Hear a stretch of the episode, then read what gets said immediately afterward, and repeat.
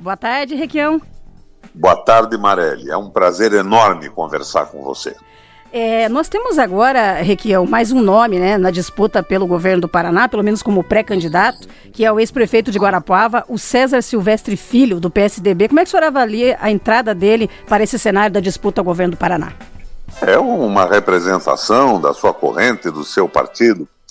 Eu fui muito amigo do pai dele, do César Silvestre. Quando eu fui governador, o César Silvestre foi quem me ajudou a criar aquele programa de isenção de imposto para microempresa e redução brutal de impostos para pequenas empresas. E quando o velho Silvestre teve um infarto candidato a prefeito de Guarapuava, eu saí de Curitiba e fui fazer a campanha dele em Guarapuava. Conheço pouco o filho, no entanto. É, mas é claro que, evidentemente, a gente tem um cenário aí até mais movimentado, né? Porque até então nós tínhamos o seu nome apenas, né? E do Ratinho Júnior como candidato à pré é, a, re, a, reeleição né, para o governo do Paraná. Eu gostaria de saber como é que está a sua situação partidária, Requião, porque você deixou o MDB no ano passado, né, depois da eleição é, da executiva no estado do Paraná, é, veio conversando com outros partidos, né, e precisa definir, evidentemente, né, para que partido que vai para poder é, disputar a eleição. Já há uma definição, Requião? Marelli, nós estamos, nós os brasileiros, estamos criando frentes eleitorais, não é? vários partidos reunindo numa proposta básica. Eu já fui convidado para entrar na rede, no PSB, inclusive quem me fez o convite para entrar no PSDB em nome do Siqueira, que é o presidente, foi o deputado aí de Ponta Grossa, Aliel. Ele que me trouxe a notícia do convite. Eu tive convite para entrar no PDT, para entrar no PT, mas eu estou esperando que a frente se consolide. O importante para nós que estamos fazendo essas caravanas por todo o interior do Paraná é mobilizar a opinião pública para entender melhor a política e criar uma frente para corrigir os erros absurdos que esse governo do Ratinho está cometendo no Paraná. Não há governo mais. É uma ilusão, é uma tapiação. Nós estamos pagando contas de energia elétrica e de água absolutamente razoáveis. Eu considero isso um roubo lucros incríveis para a Copel e a Sanepar que não estão fazendo praticamente nada e mandando dinheiro para os acionistas fora do Brasil, Marelli. Gente que entrou num fundo de investimento e não sabe nem onde fica o Paraná. É erro em cima de erro, nós estamos com uma ausência absoluta de governo. E nós temos que corrigir isso. Então, a consciência da população sobre o que acontece é tão importante quanto uma campanha eleitoral. Nós estamos nessa fase de levantar a consciência popular.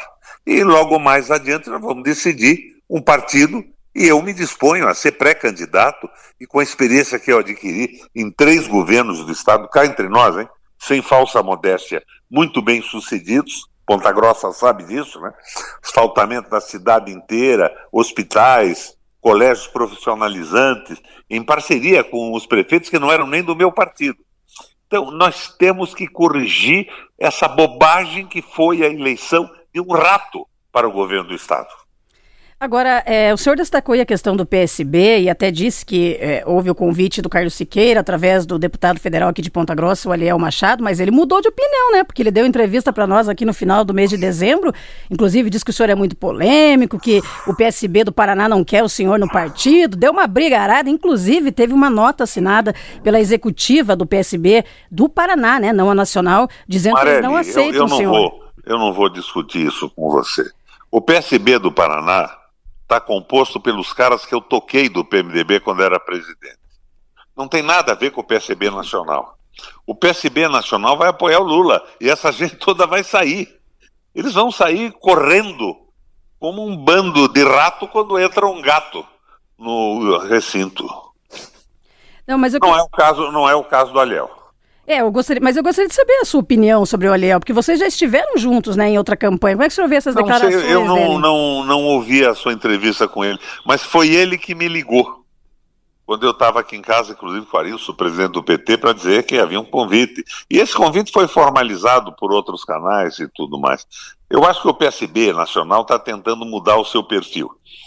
Está tentando deixar de ser um partido de picaretagem e quer ser um partido nacional vinculado com a identidade do povo, com fraternidade, com amor pelas pessoas. O PSB daqui está grudado no saco do rato como se fosse um carrapato.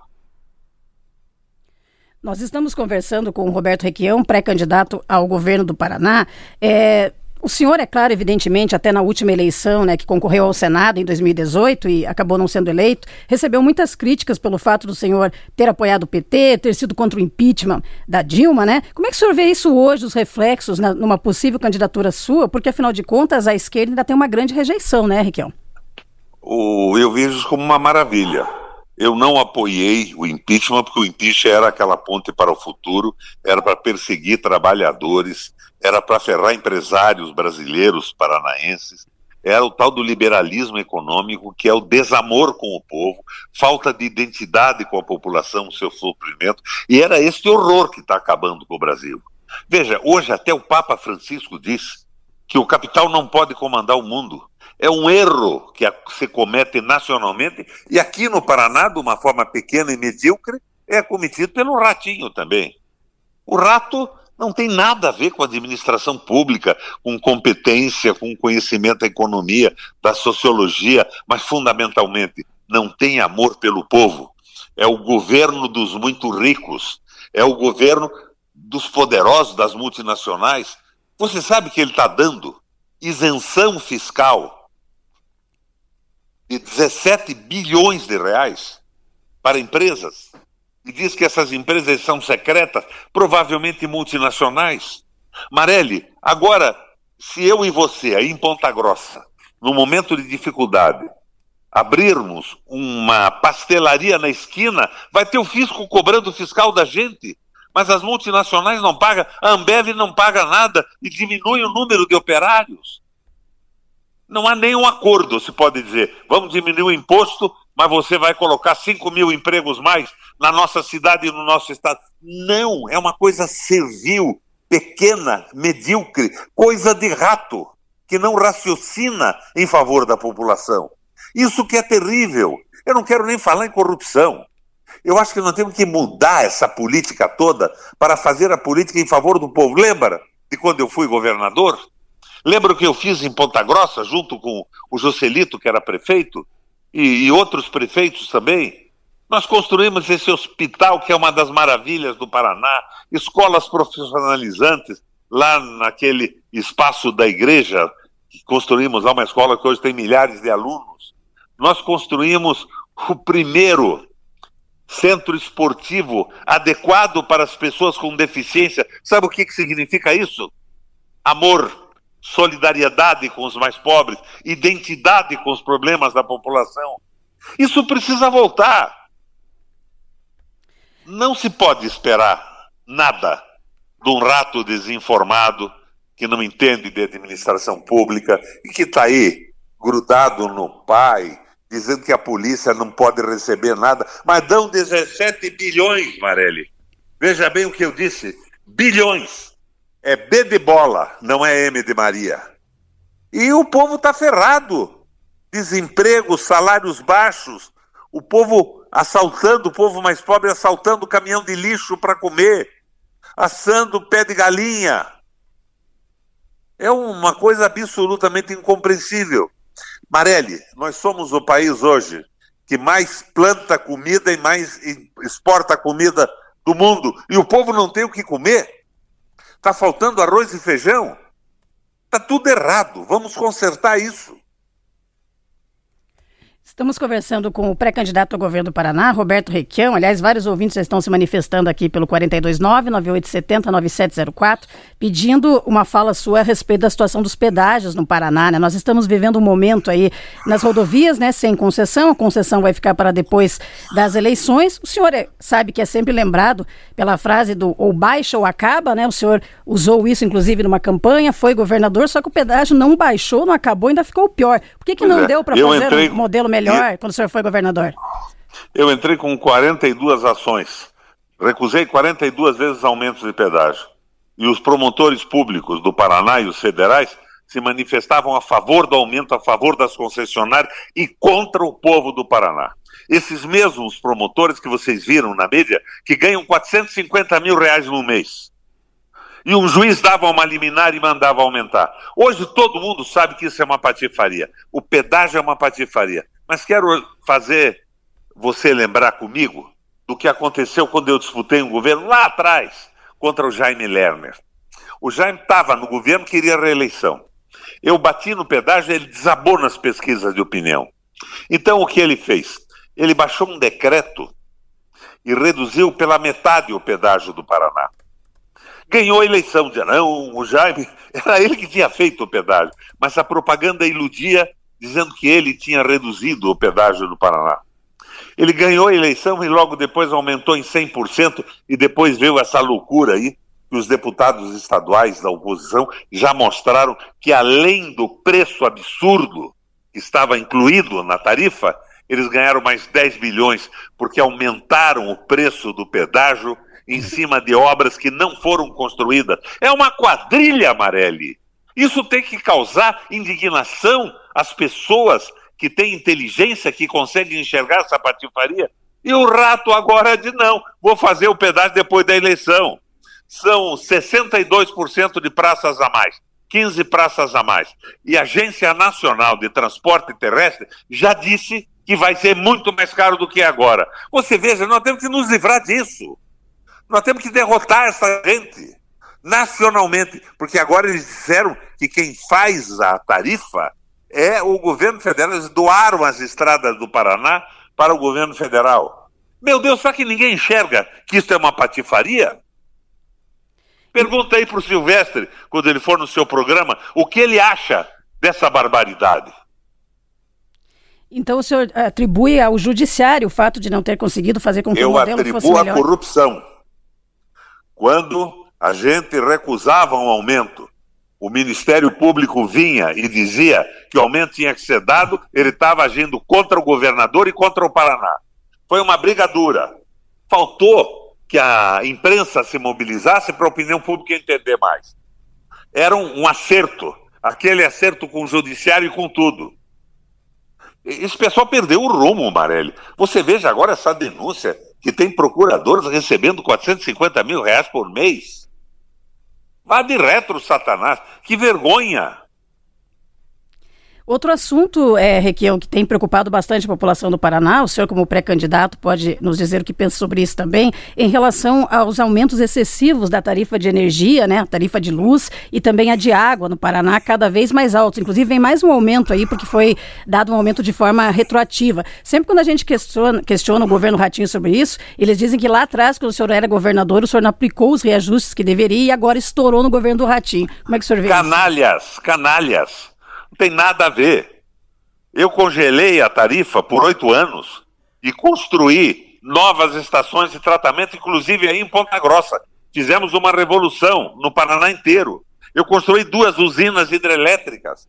Hoje eles não estão fazendo nada, aumentam a tarifa e mandam o lucro fantástico da Sanepar e da Copel para fora, para acionistas estrangeiros. Tem alguma coisa atrás disso, não tem? Nós não somos inocentes. O povo, no momento de desemprego, de inflação, um momento que está difícil entrar no mercado porque tudo sobe a cada dia, pagando tarifas absurdas para essa ratarada, distribuir dinheiro para fora do Brasil, inclusive. Eu, se assumir o governo, no dia seguinte eu faço o que fiz. E foram momentos em que nós construímos usinas. Pela minha mão, duas usinas. A do Fundão, aí perto de Guarapuava, e a outra lá perto de Cornélio Procópio, Mauá. Minha gente, é possível. É monopólio. Não tem por que subir o preço para aumentar o lucro. Eles dizem o seguinte: a Copel e a Sanepar não são empresas sociais, elas são empresas do mercado. Vão ao diabo que eu carrego, isso é corrupção. Marelli, isso é canalice. A gente tem que entender que esse pessoal está nos roubando.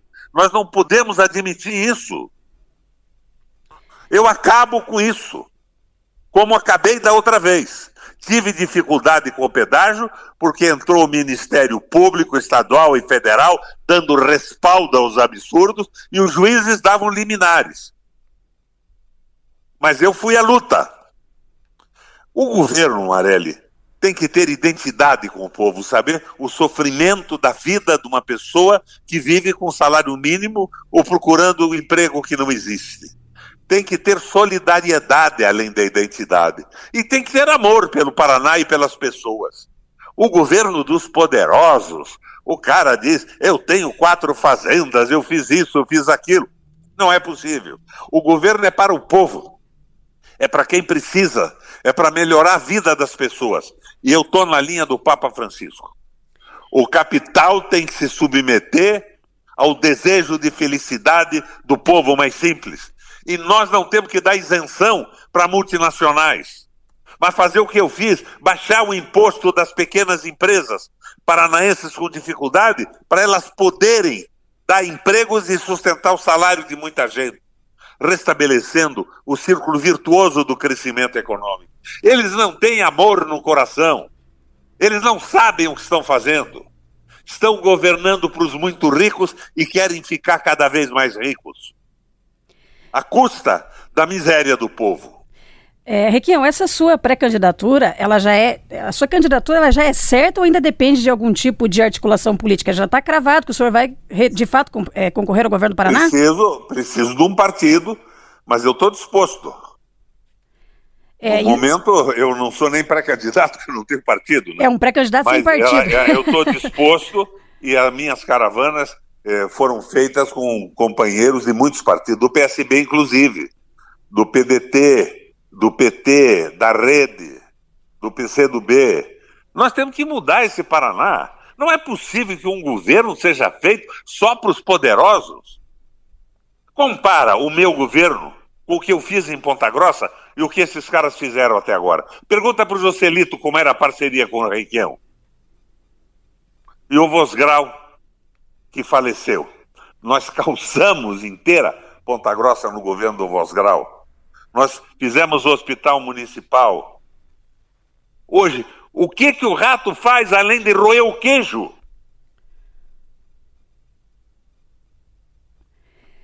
Nós conversamos hoje aqui no nosso Jornal Falar do Clube, está dando uma, uma diferença de espaço aqui entre a pergunta e a resposta, né? Mas eu gostaria de agradecer a entrevista hoje concedida aqui pelo Roberto Requião ao nosso Jornal Falar do Clube. Ele que se coloca como pré-candidato ao governo do Paraná, mas ainda vai definir, evidentemente, a sua situação partidária. Eu gostaria de agradecer a sua participação aqui conosco, Roberto Requião. Então, uma boa tarde. Boa tarde, Marelli. E eu espero contar com o apoio dos velhos companheiros de Ponta Grossa amor e solidariedade para o exercício do governo do Estado. Um abração a você, Marés. Abraço.